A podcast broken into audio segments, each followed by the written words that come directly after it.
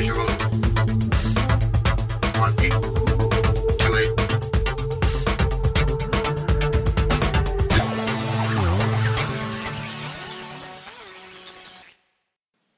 information, spread joy。大家好，Welcome to Zone Fifty Two，欢迎来到五十二区，我是 Tommy。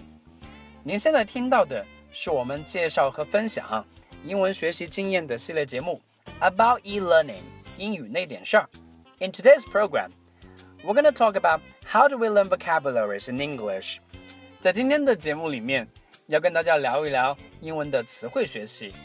提起词汇或者说单词，很多的英文学习者真的是有太多太多负面的经历，大家有花掉很多的时间，有吃过很多的苦头，更让大家就是不可接受的一件事情就是 we spend time on it，我们花了时间在上头，可是 we didn't get any result in return， 我们并没有得到一个学习效果上的一个回报。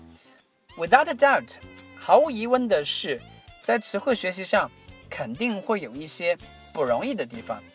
But there's still a lot of things we can do，仍然有很多的事情是我们可以去做的。比如，就像我们今天在节目里面要给大家分享的词汇学习的四个重要的原则，它们就会帮助大家在英语的词汇学习上事半功倍，取得更好的效果。Let's get to the point。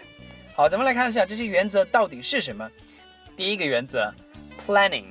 如果你的词汇学习是零敲碎打的，没有计划的，then it's very hard for anybody to get somewhere。那么你是很难取得一定的成效的。词汇学习如果是一个完整的、持续的学习周期的话，确定几个核心是非常非常的关键的，而这也是我们在做计划的时候一定要知道的事情。第一，Where do you start with？你从哪儿开始？你的单词记忆的入门的难度是在哪一个级别？而这一点呢，也跟你的学习目标是直接挂钩的。你到底是为了考试，为了旅游，为了工作，还是说出于简单的入门的需要等等？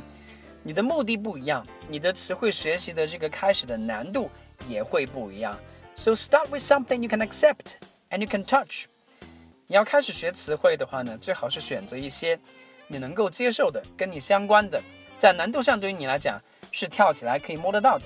如果你确定好自己词汇学习的这个难度，下一个你要考虑的就是量的问题。How many do you need？在词汇学习上，太多人都有一个 misunderstanding，一个误解，the more the better，越多越好。其实真不是这样。我们的词汇学习的这个计划还跟很多方面都是 related，都是有关系的。所以你说越多越好，这个不一定，更多的是它的学习难度，就像我们刚刚讲到的，是适应你的。如果太多，它会打消你的学习的热情；如果太少，你又感觉学习达不到一个效果。So the best quantity，最好的数量就是它能够刚好完成你某一个阶段词汇学习的目标。Then that's enough。那么除开你的学习的难度、你的量之后，那么下一个我们需要考虑的就是 the fact of time，时间因素。你到底计划在多长时间之内完成这一次的词汇学习？你计划每一天花多少时间来做这一件事情？那么对于时间的安排上，we strongly recommend，我们会强烈的建议大家遵循少量多次的原则，不一定每次要记很长的时间，但是每天可以分几个时段，and do it for a few more times，这样你会发觉学习的这个效果会更好一些，因为你记忆的次数增加了。如果你定好你的学习的难度、你的学习的数量、你的学习的时间、每天的安排等等，下一个你要考虑的就是你的复习周期。Without in-time reviewing, we can easily forget what we learned. 没有及时的复习，我们是会很容易忘掉自己所学过的东西的。最好的复习周期，It's not for certain。对于每个人来讲，这不是固定的。When you feel you begin to forget things, you can start reviewing. 当你觉得你已经开始忘记自己有学过的部分词汇的时候，你就可以开始复习了。那我们现在有听到很多的词汇学习的方式，什么联想法、记忆法、象形文字等等，他们都逃不开一个原则，就是及时复习。Because people forget things, that's human nature。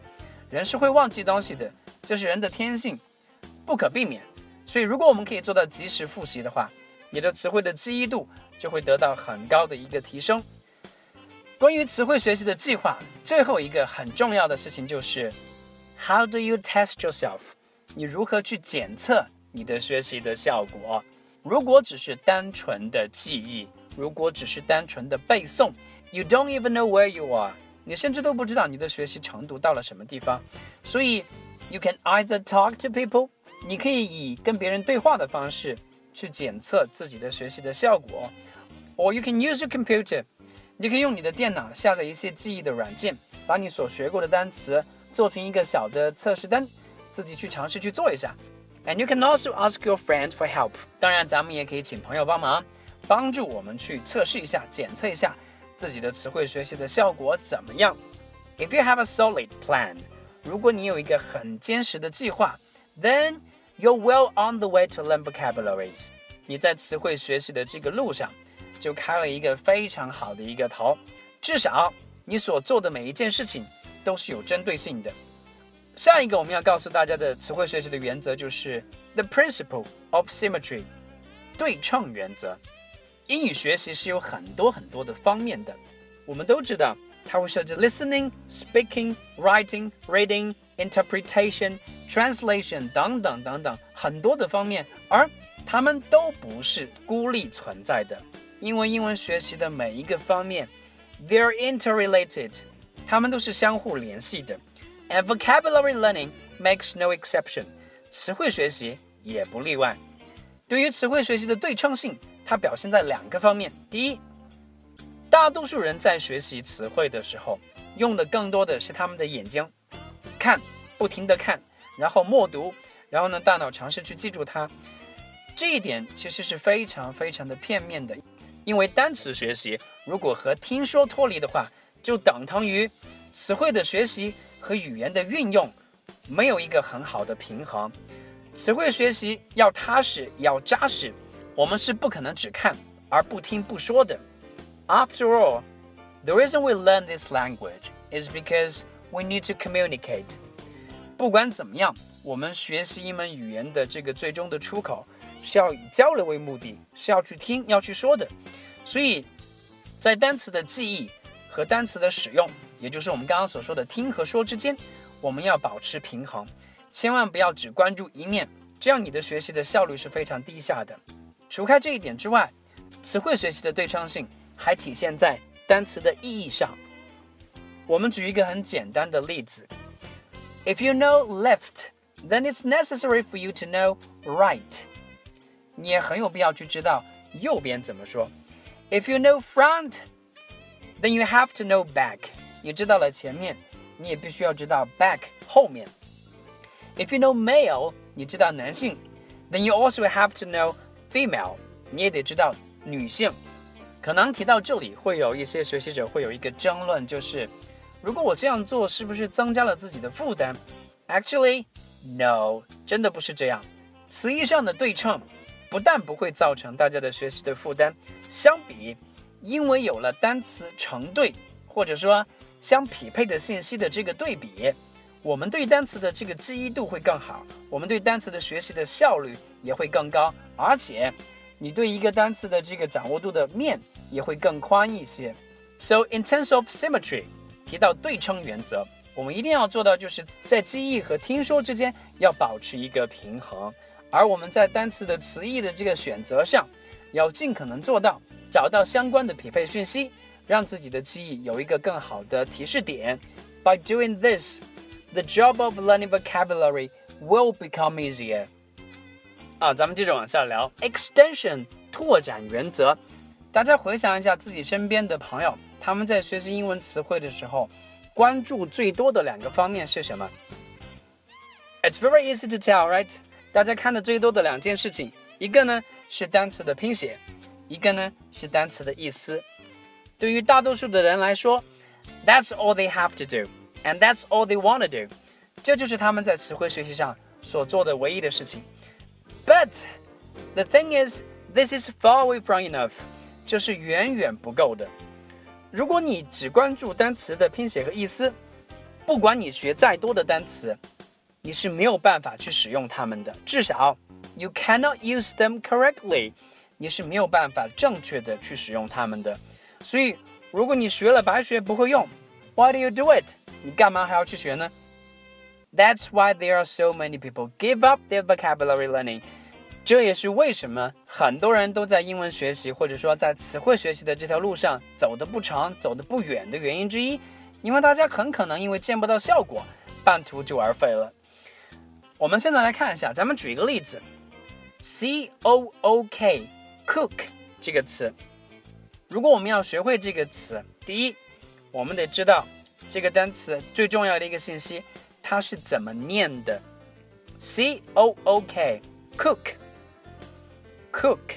好，你知道它怎么念之后，下一个要关注的就是它的单词的词性，因为每一个单词它的词性不一样。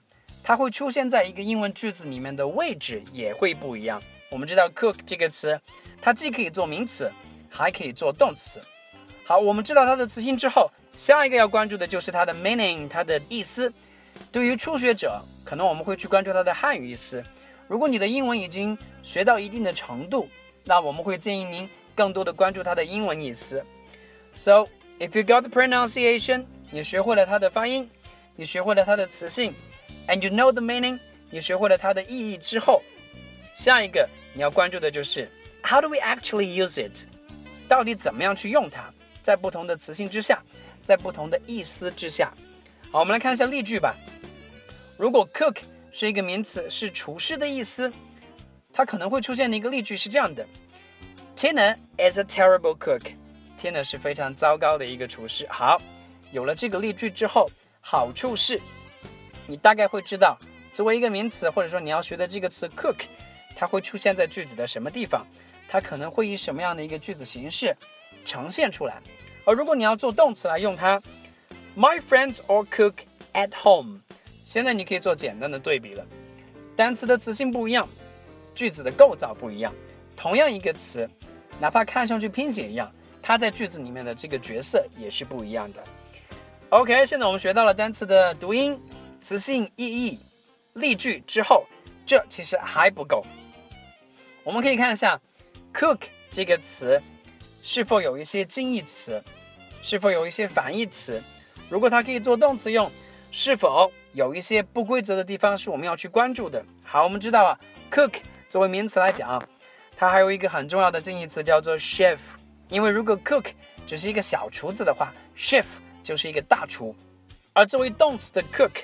它的第三人称单数叫做 cooks，而它是一个规则的动词，这就意味着，如果你要讲过去的或者说完成的动作，我们只需要在 cook 的后面加上 ed，说成 cooked 就足够了。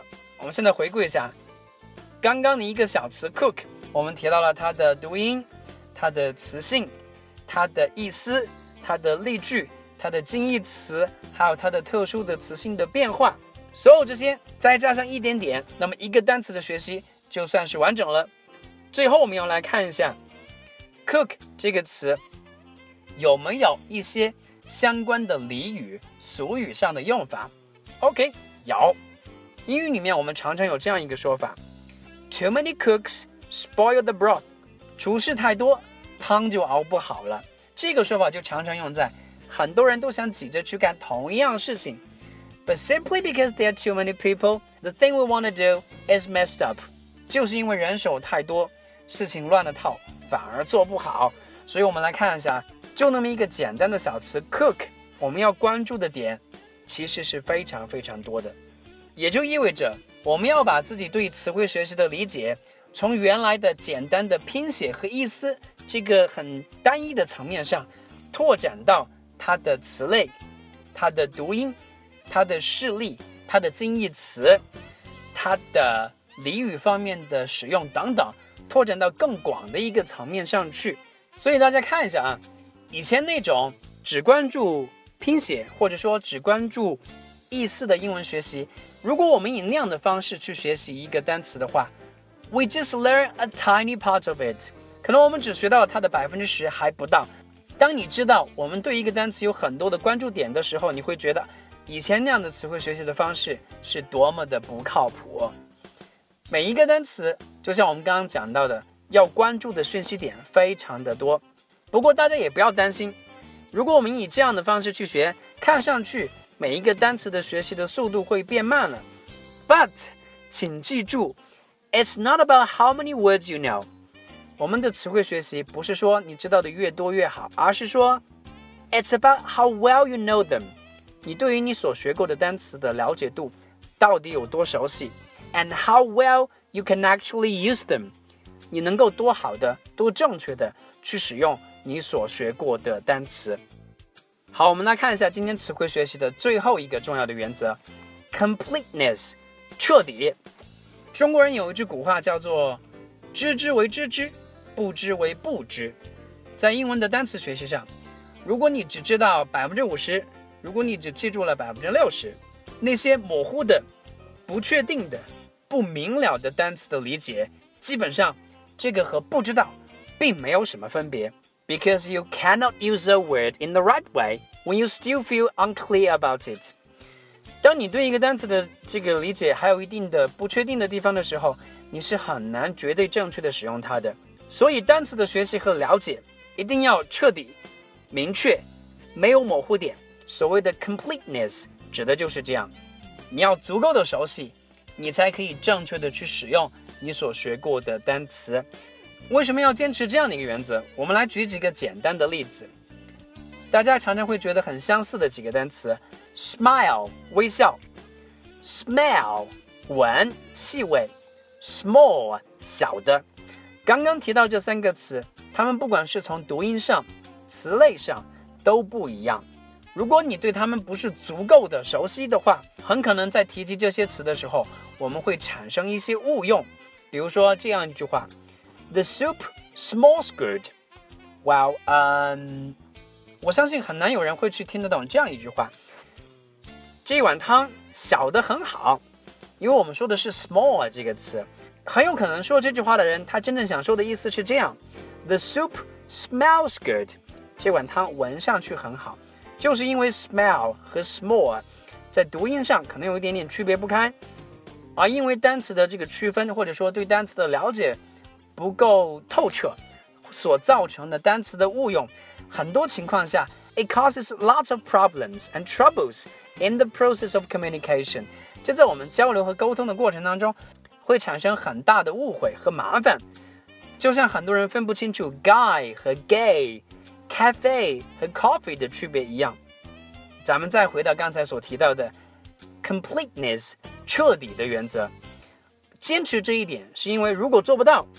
在词义上有不确定，我们很可能会说错话，会错意；在词性上不确定，很有可能咱们会讲一大堆不着边际、晦涩难懂的汉语式的英文。如果我们在语音上的不确定，我们的英文真的就会变成鸟语，Nobody can understand you，没有人能够听得懂你的话。词汇学习的不彻底，或者说对于单词学习的了解不够透彻。会造成很多方面的麻烦。以上只是其中的某些方面。聊到这里，咱们来把今天所提到的这几个词汇学习的原则稍微的再回顾一下。第一，词汇学习应该是一个完整、计划周详的一件事情。我们的学习难度、我们的学习量、我们的学习时间、我们的复习周期和检测的方式，都应该在词汇学习之前有一个很好的规划。第二，对称原则。词汇的学习，千万不要在记忆和听说之间丢掉这个平衡。除此之外，我们还得关注单词的词义之间的一个匹配，尽可能找到一些提示的信息，在词义上也找到一个平衡点，这样你对单词的记忆会更生动。而我们的 extension 拓展原则，就是要把以前单纯的只是去记忆拼写和意思的这种片面的学习方式。拓展到一个更广、更深的一个层面上去。最后的彻底原则 （completeness） 主要就是提醒大家，词汇学习不要留下任何的死角，因为你带着不确定性去使用一个单词，很有可能 you'd make a lot of mistakes，你会犯很多的错漏，and cause yourself lots of trouble，会给自己带来很大的麻烦。聊到这里，今天的节目呢也快结束了。最后想告诉大家的是。很多人都把词汇学习当做了自己一门语言学习的第一件事情。对于这一点，we wouldn't recommend that。我们是不会建议大家去这样做的，因为词汇学习应该是放在学习的中段开始的，它不应该成为我们语言学习的第一步，这会非常的单调，非常的晦涩难懂，也很容易让人产生啊、呃、一个消极的对抗的情绪在里面，然后你会慢慢的放弃自己的英文学习。最好的语言开始呢，仍然是以听说为主。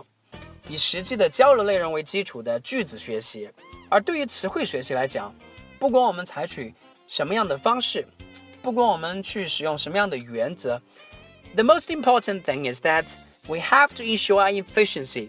我们得确保自己的学习的效率，效率是词汇学习里面最关键的。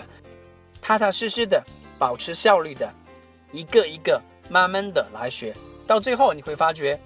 You can learn a lot more，你会学到更多的东西。OK，那么到这里呢，我们今天关于词汇学习的几个学习原则的节目呢，就到这里结束了。If you still have something to say about vocabulary learning，如果你对于词汇学习还有很多的看法想跟我们分享，大家可以关注我们的新浪微博公众号“五十二区英语 ”，We can keep a discussion on over there，我们可以在那边做更多的讨论。好了，今天的节目呢就到这里。I'll see you guys next time in the program. Bye bye.